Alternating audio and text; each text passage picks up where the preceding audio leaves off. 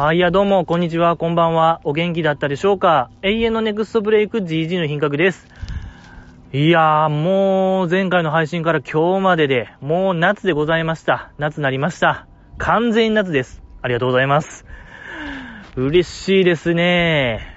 特に今日とかもめちゃめちゃ夏やなって思いまして、あの、ここ来る途中、あの、夕立が結構降りまして、大阪。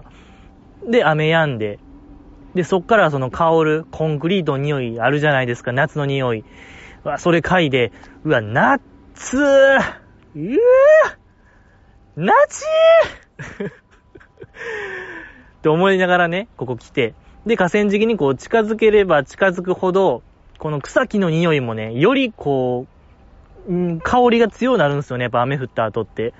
で、それを嗅いで、夏の草木の匂いを嗅いで、またこれも、えんもー、くー、なちーっていう気持ちで、えー、ここに来たわけでございますけども、普通の人やったらここのなんか途中で、そういう、そこに付随した、夏に付随した思い出みたいなものが、フラッシュバックされると思うんですけども、なんか花火大会行ったとか、なんかわからんけども、もうわかんないですけども、僕は何もなかったですね、思い出が。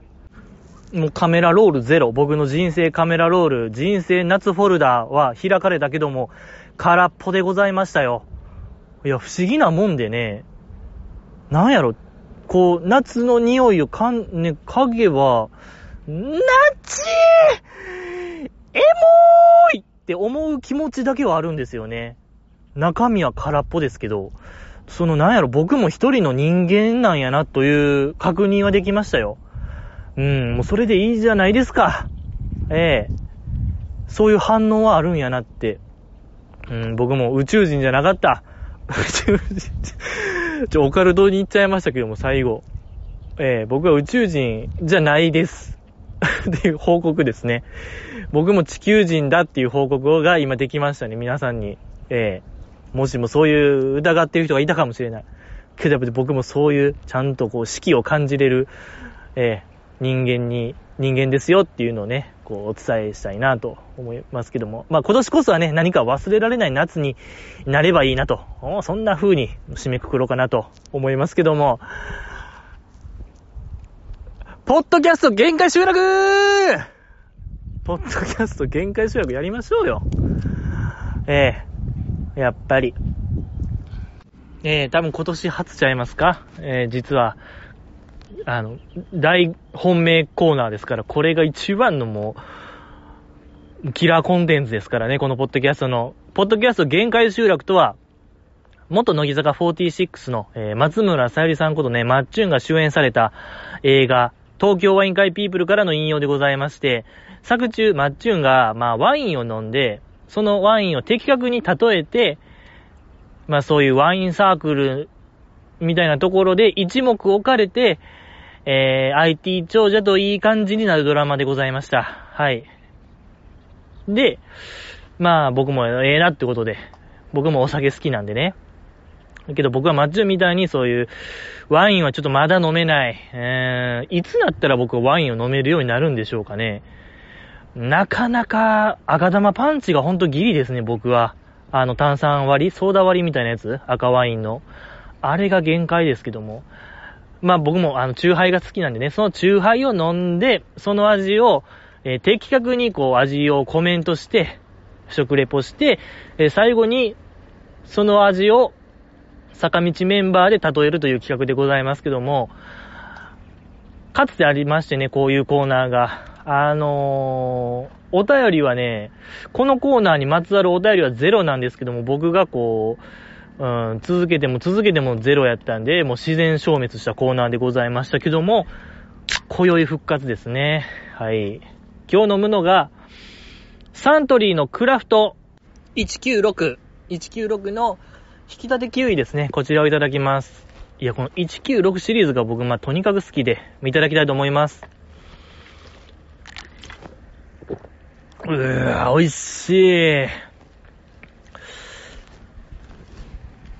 ああ。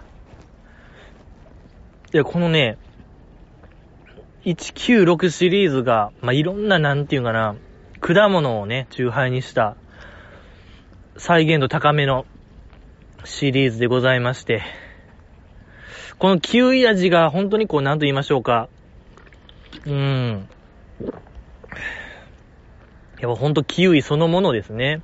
酸、酸味と、ほのかな甘みと、ほのかな苦味。このやっぱ三つの三角形が本当にもう、もう黄金比とはこのことでしょう。うん。ね、何対何対何みたいな、あの黄金比ありますけども、全く一緒ですね、これ。その酸味と甘みと苦味の比率が。いや、ぐらいちょっともうこれは、本能がもう好きですね。もう、逆らえないって言いますから、そういう黄金率にはね。絶対人は美しいと感じる、あれでしょ？比率みたいなやつですから。いや、美味しいですね。だからそういう、三つの甘さ、何でしたっけ？甘さと、苦味と、酸味か。のバランスが、ちょうどいいメンバーを言えば、これはいいわけでございまして、斎藤飛鳥ちやーん斎藤飛鳥さんですね、やっぱり甘さ、あ苦味、酸味。やっぱその、アスカちゃんの内面もやっぱそういう比率がもうすごいから。やっぱ決して甘いだけでもない。あの、厳しいだけでもない。酸っぱいだけでもないっていうね。これはまあ、アスカちゃんしかいないんですけども。これだからぜひね、飲んでほしいんです。皆さんに最終確認をしてほしいなと思いますね。このやっぱ複雑な味をね、皆さんも体験してほしい。うん。最高でございます。で、はぁ、お酒は二十歳になってからですね。これが本当にもう、このコーナーのメインテーマですね。お酒は二十歳になってからでございます。絶対に守ってほしい。これだけはじじいとの、本当もうちぎりですね。ち、ちぎりです。もう、欠板のやつ。本当にもう一番効力強いやつよ。指切りとかそんなもう甘っちょろいやつじゃないので、本当にもうこれだけは、未成年者、ツイッターでよく見る未成年と思われる人間が、オールで酒飲んだ、わら、みたいなのがやっぱもう、一番あれ許せない。やっぱあれを見過ごすということは、とんでもない、後々とんでもないツケになるでって僕はもうずっと思ってるんですけども、やっぱああいう奴らに虐げられた身からすると、本当にもう何をやっとるんだねと。あの、国会議員の先生方、本当に、あれを取り締まる招致を早く作ってくれっていう嘆願書を僕はもうね、長田町方面に送ってるんですけども、なかなかこれ、もう採用されない。うん。これはもう僕が国税に打って出るしかないのかもしれないと、えもうそう思わせれるちょっと、あれをなんとかしないといけないんですよ。早く、1分1秒も早く。あのツイートの 割り当てて、えー、本当に重罰化を望んでるんですけどね、僕は。あもう犯罪ですからね、やっぱ未成年の飲酒。やっぱそういうやつが本当にもうダメ。一番嫌いですけど、一番嫌いなんでね、ほんと明言しておきましょう。本当に一番嫌い。ああいうツイートするやつ。うん。ってことでございまして、終わりましたね、コーナーが無事。えー、今年初の、ポッドキャスト限界集落。また、来年ちゃうんかな？この感じだと この感じだとまだ来年ですけども、もう収めましたね。僕が今も、いろんな、あ仕事納めみたいなのありますけども、もうこれコーナー納めしました。ポッドキャスト限界集落納めを今しましたけども。はい。また、来年でしたけどもね。乃木坂チアーンの話しましょうよ。これまだ溜まってるんですよね。えー、今週が、乃木坂ベストメンバーでございましたけども、今週がもういっちゃ面白かった。本当にこれはもう、もう本当にもうこれはね、嘘偽りなく、今回がもう一番ダントツ、すべてを過去にしましたね。あの回が。えええっと、言い切れる回でございました。やっぱり、頑張る姿って素敵やん。の一言ですね。はい。一番良かったですね、だから。はい。いや、まあ良かったですね。えー、で、その、あの収録がバスラ以降の初めての収録ってことで、バナナマンが5期生に話振ってましたけどね、バスラどうやったみたいな感じで振ってましたけども、そこでの池田テレサちゃんがね、やっぱ日産スタジアムがめちゃめちゃでかくて、その端から端まで移動せなあかんけども、なんか間に合わんかったみたいな話をしてましたけども、じゃーんで締めてましたけども、もうわけわからなすぎて、まごまごしすぎて、あの話も良かったですけども、ちょっとあっこでわかりましたね。ちょっと、なんていうかね、設楽さんが、あーなんかバラエティの鬼モード入ってたというか、3ラリー以内に決着つけんと結構もう設楽さんイラつく感じが、あリアルでしたね。なんか、普段とはちゃう感じでしたね。で、なんか奥田いろはちゃんとかは、まあ2ラリーぐらいで、まあそうなんですかサイリウムに囲まれて歌ってる自分は、えー、星の中で歌ってるようでした。いいねーみたいな。やっぱあれは、やっぱ現代バラエティでは必須なんでしょうね、そのスキルが。3ラリー以内に絶対決めないとダメっていうのが、えー、そこの訓練してるのが良かったですね。で、最後、富里ちゃんが、あ、じゃあ富里って言われた時に、やっぱあっこ可愛かったですね、富里ちゃんのとりあえず笑っとけ精神と言いましょうか。ニコニコしながら、えー、私？みたいな。あれ可愛かったですね、やっぱり。すごい良かった。うーん。で、その、日産スタジアムが10万人以上、えー、集客して、えー、友達より多かったみたいな言うてましたけども、いや、やっぱ良かったですね。で、大物になるよみたいな日村さんも言ってましたけども、あの時の、まんざらでもない笑顔と言いましょうか、富里ちゃんの。あれ、可愛かったですね。やっぱいいですね。富里ちゃんぐらいのこう、スケール感で僕も行きたいですね。なんですか？やっぱその友達100人できるかな？言うてる時代でしたから、僕らは。そんなちっぽけじゃないよ。やっぱりもう、万人規模よ。10万人、14万人規模で行きたいですね。うーん。ね、確かあの、アクチュアリーの特典映像にもついてた、あの、5期生インタビュー映像みたいなのありましたけども、あれの富里ちゃん編で言うてましたけど、ゆくゆくは、あもう世界に行きたいみたいな普通に言ってましたから、富里ちゃんが。ではもう始まってますよね、その女装段階みたいなものは。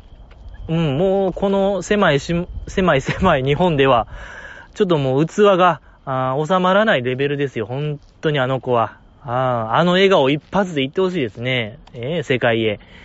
行けるでしょってことで、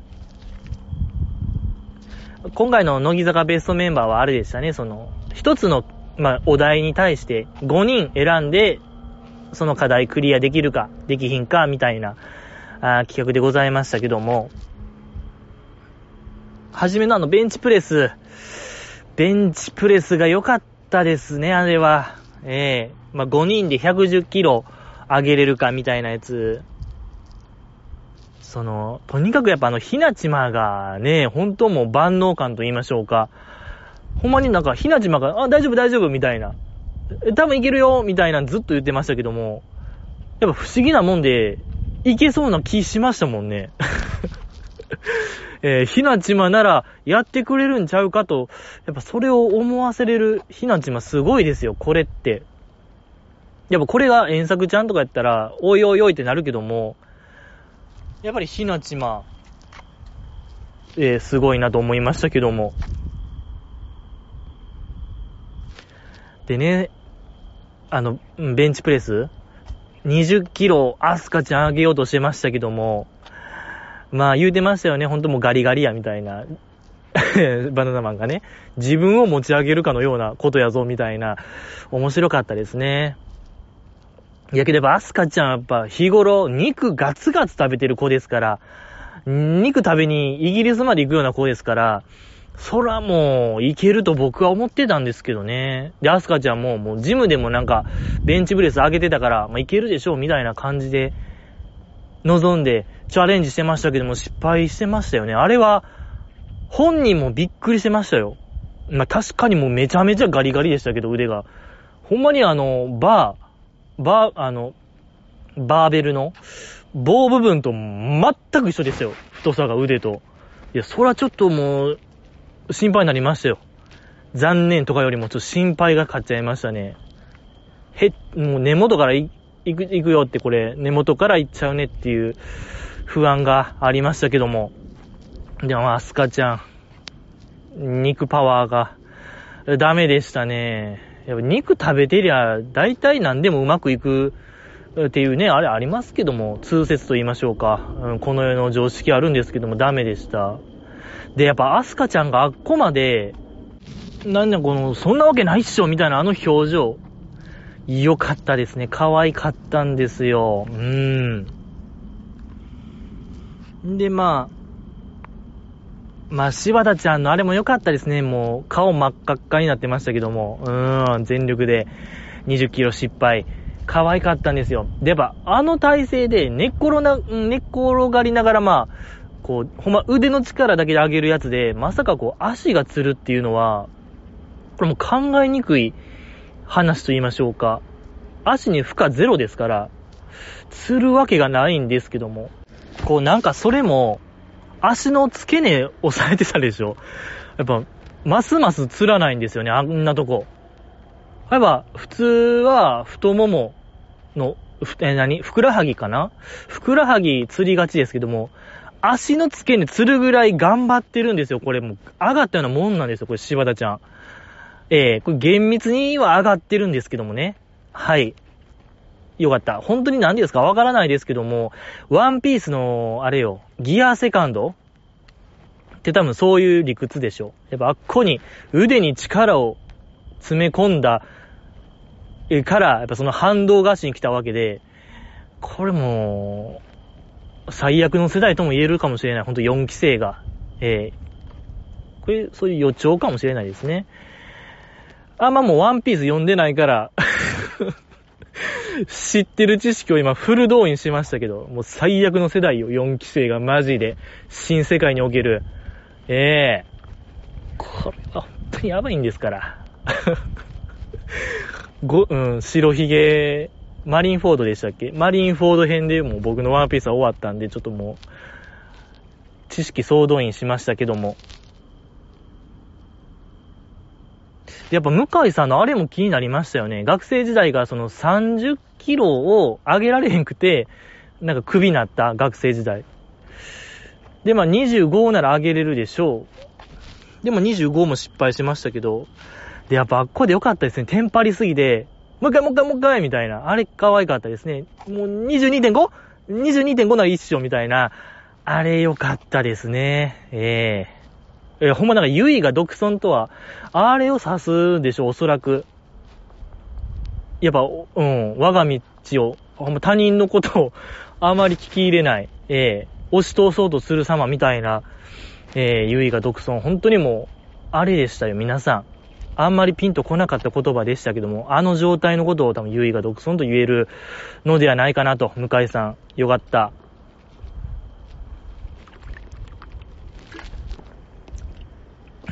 で、ちょっと思ったんですけど、やっぱ全員が、んなアホなみたいな表情してましたよ。失敗した時。ほんまかこれみたいな。全員してたんですよね。失敗した人らは。まあだって20キロ上がらんことあります？果たして。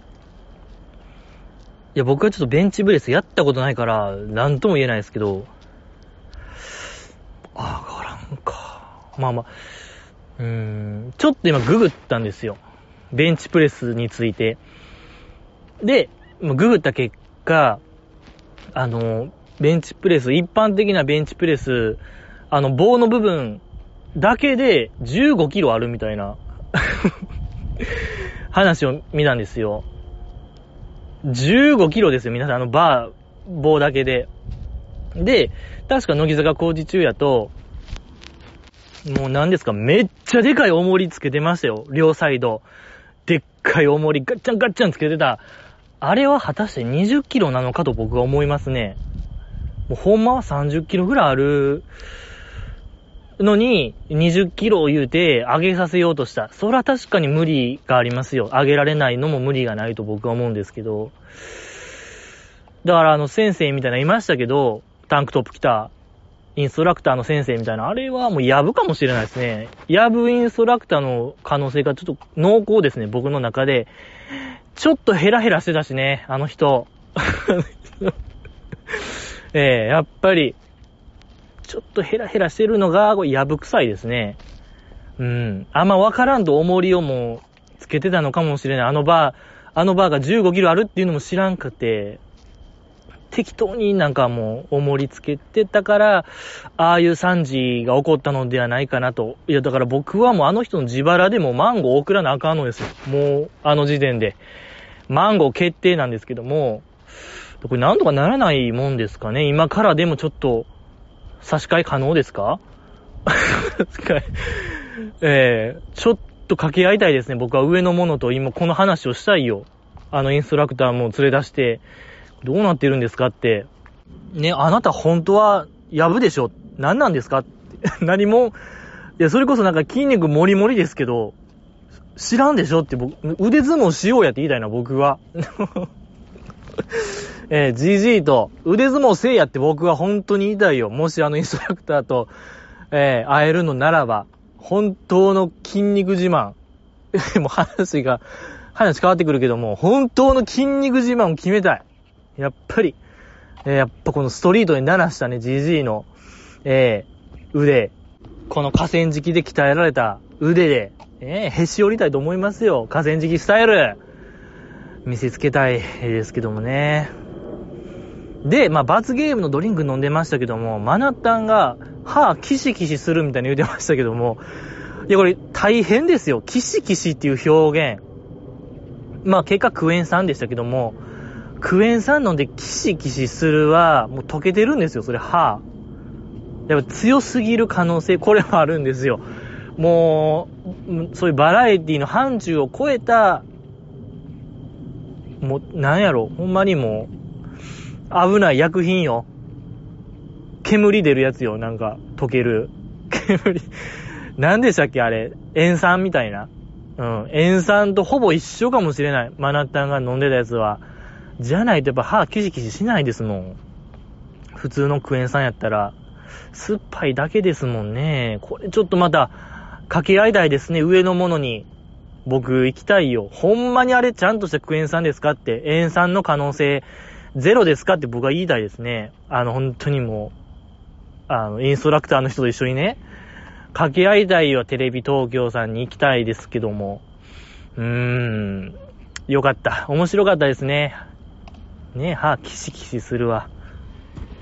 やっぱりもう10年の技みたいなの出てましたね。これはもう一朝一夕では出ないフレーズで大変楽しかったなと僕は思いました。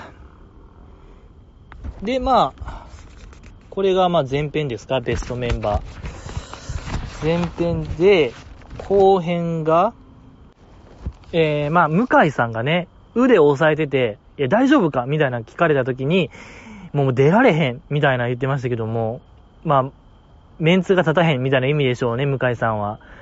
ベンチブレスのダメージよりもそういうもう顔向けできひん、みたいな感じで言うてましたけども、やっぱテレビに出るっていうのはああいうことなんでしょうね。やっぱり、向井さんはやっぱいろんなプレッシャーと共に戦ってるんやなと思いましたね。よかった。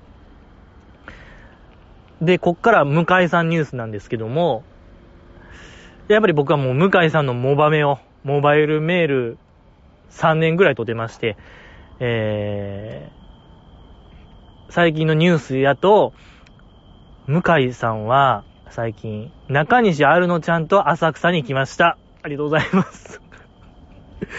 やっぱなんていうかね、あの子のその、ホスピタリティの高さみたいなのは、マジで評価すべきやと僕は思いますね。あの子がオルオランの乃木坂の行く末は、だいぶ違ってたと僕は思いますね。やっぱ中西あるのちゃんと浅草行くってこれめちゃめちゃ良かった。いいエピソードですね。うーん。優しすぎますね、あの子は。優しすぎるというか、ほんまにええ子やなっていうのはよくわかりましたね、あの写真一発で。えー、よかった素晴らしかった。ですけども、あ、工事、工事中クイズですね。まあ見てたら答えれるであろう工事中クイズでございましたけども、まあその初めメンバー選出するときに、毎週見てる人って聞いたときに、マナッタンと池田テレサちゃんしかあげてなくて、やっぱこれ、マナッタンがすごいですね。めちゃめちゃ良くないですか？多分あの感じだとほんま全部見てるんでしょ。乃木坂ってどこから。10年、ちゃんと毎週欠かさず見てるマナッタン。これはやっぱりもう、キャプテンになるべくしてなったと言えれるエピソードではないかなと思いましたね。やっぱ、乃木坂大好き言うてる、やっぱあの、久保ちゃんも手挙げてなかったんで、毎週見てるとは。これすごいなマナタンのやっぱ、うん。乃木坂好き具合が、えぐかった、よかった。で、まあ、ちょっと、問題の質どうでした？皆さん。工事中クイズ。ちょっと簡単すぎやしませんかちょっと視聴者を舐めるなって僕ほんま送ろうかな、当初。はがきみたいなやつをテレビ東京にいっぱい送ろうかなと僕思いましたよ。全部ちょっと最近すぎましたね、あれは。うーん。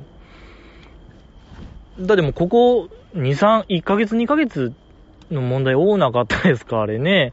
あんだけあったのに、悲しかった。悲しかったですけども。まあまあまあ。久保ちゃんのテンパリ可愛かったですよね。そう。夏の目標大発表会で、アスカちゃんがやったことは何でしょうみたいな、変面でございましたけども。まあ確かになんかあれ、久保ちゃん言い訳しましたけど、めちゃくちゃわかりますね、僕は。はい。設楽さんがもう絶対許さんみたいな感じでしたけども、確かにあれは問題が悪かったと僕は思いますね。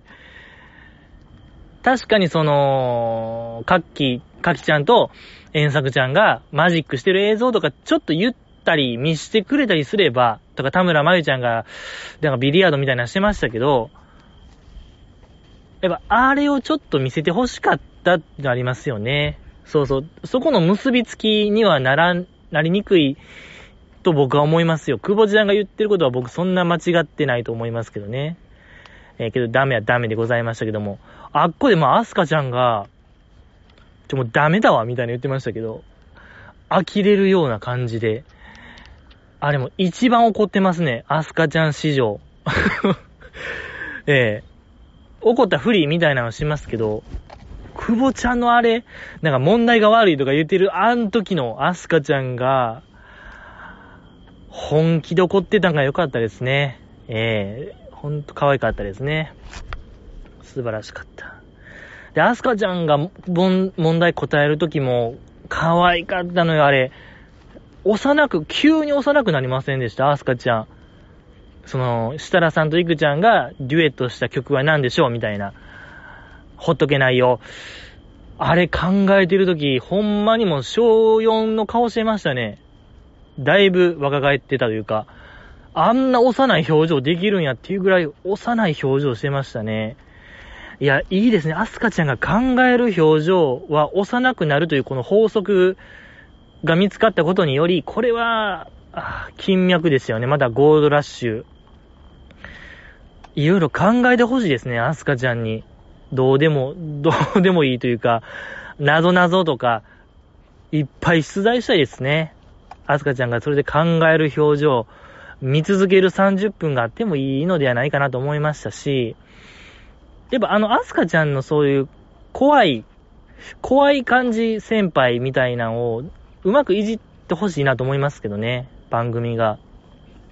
セミヤさんもやっぱビビってるみたいなエピソードありましたけども、やっぱそこを払拭するのか、もっとでかくするのかみたいなのをやってほしいなと僕はちょっと思うんですけども。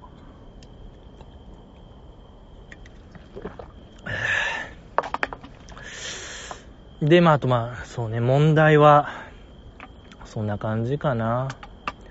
まあ、難しかったですもんね、あの、テレサちゃんの問題。4つの絵出して、この中に神奈川ちゃんが描いた絵を当てようみたいなやつ。確かにあれ2と4迷いましたね。あれはわかりました。ええー。4臭かったね。確かにあれ4臭かったんですけども。やっぱモデル出ししてる犬ね、あれ。いやー、確かに、神奈川ちゃんモデルやってるから。はぁ、いや、わかりましたよ。その回答に至るまでの道筋みたいなのが見えましたね。テレサちゃんの。よかった。なんであの、ね、梅病が描いた犬はあんなモデル立ちをしてるのか、あ不思議でございましたけども、よかった よかった。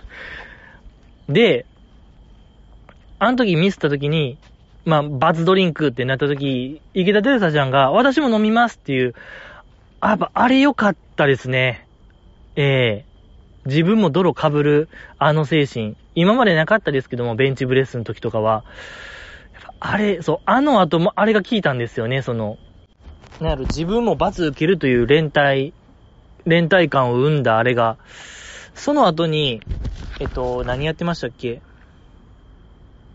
ラケットリフティング、ラケットリフティングやってましたけど、それのまだメンバー選手の時に、マナッタンが、テレサちゃんやるっていう、あれに繋がったと僕は思うんですよ。そう。あれ良かったですね、あれ。テレサちゃんのあの心意気、素晴らしかった。で、ラケットリフティングなんで池田テレサちゃん選出したんで聞かれた時にマナッタンが、いや、なんか立候補したんでって言ってましたけども、いや、思いっきり、あれね、テレサちゃんやるっていう、推薦、推薦というか、あの まあ、自発的ではない動きがあったんでね、あれはちょっと捏造でございましたけども、良かったですね、マナッタンも。あれ、メンバー、そうね、メンバー選出の時、遠作ちゃんの時も良かったですね。あの、遠作ちゃんって卓球やってたから、なんかこんなん上手やねって言った時、表情がこう、コロッと笑顔になってたあれ、あんなん言っちゃいいんですから。ああ、あれがええのよ。よかった。あの遠作ちゃんのコロッと笑顔で、もうすべてがコロッと変わるんですよね。はい、ありがとうございました。